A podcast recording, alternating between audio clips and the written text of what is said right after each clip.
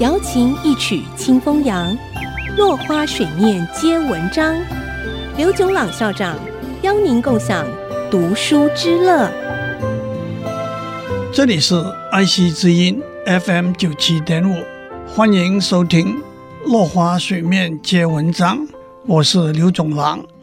今天我们讲因果，因果关系有时候很简单和明确，有时候却很复杂和模糊。宗教里，基督教有行善的人会登天堂，作恶的人会下地狱的教义。佛教有轮回的说法，在自然科学、社会科学、医学、工程各种领域里头，我们探讨研究的往往也是原因和结果之间的关系。用力一推是原因，车子往前走是结果；吃了不清洁的食物是原因，上吐下泻是结果；台风来了是原因。蔬菜价钱上涨是结果，很多时候我们看到结果，想找出其原因；有时候我们知道了起因，想预测其结果。怎样追寻前因后果、来龙去脉，是个既有趣也重要的课题。牛顿看到苹果从树上掉下来，找出地心引力是原因。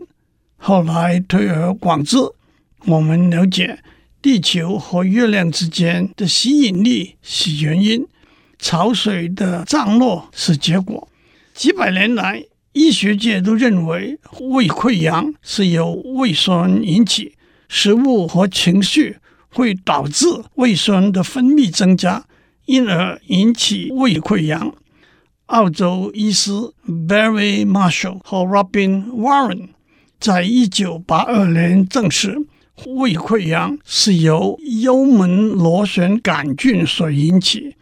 这个结果改变前人错误的因果关系，让诊断和治疗胃溃疡变得更容易而且有效。他们两人因此获得二零零五年诺贝尔医学奖。英国科学家 Gillian Pepper。和 Craig Roberts 找到新的原因，解释为什么怀孕妇女会害喜。过去的解释是因为妇女怀孕的时候荷尔蒙分泌的改变所引起。Pepper 和 Roberts 在全世界二十一个不同地区汇集的数据证实，饮食习惯和妇女害喜的情形互有关联。在多吃肉类。鸡蛋、牛奶、糖、咖啡的国家，妇女害喜的情形比较严重；多吃五谷的国家，妇女害死的情形比较轻微。从生理学的观点来看，呕吐的功能是为了排除对身体有害的食物，而肉类和牛奶确实比较容易滋生细菌。结论是，怀孕妇女的呕吐反应。源自身体保护母亲和胎儿的功能，借此把可能有毒的食物排除体外。对一个行为有预估它的后果，许多人靠经验凭直觉。比较科学的做法是利用统计和几率，或者用实验和模型进行模拟。一间公司要推出新产品的时候，投入多少广告费？会产生多少销售额？可以用市场分析的统计模型来预估。电子元件在高温底下能否正常运作，能够正常运作多久，都可以在实验室里直接测试。而且为了缩短测试时间，还可以特别提高测试温度，再倒推电子元件在预期温度下。能够维持正常运作的时数。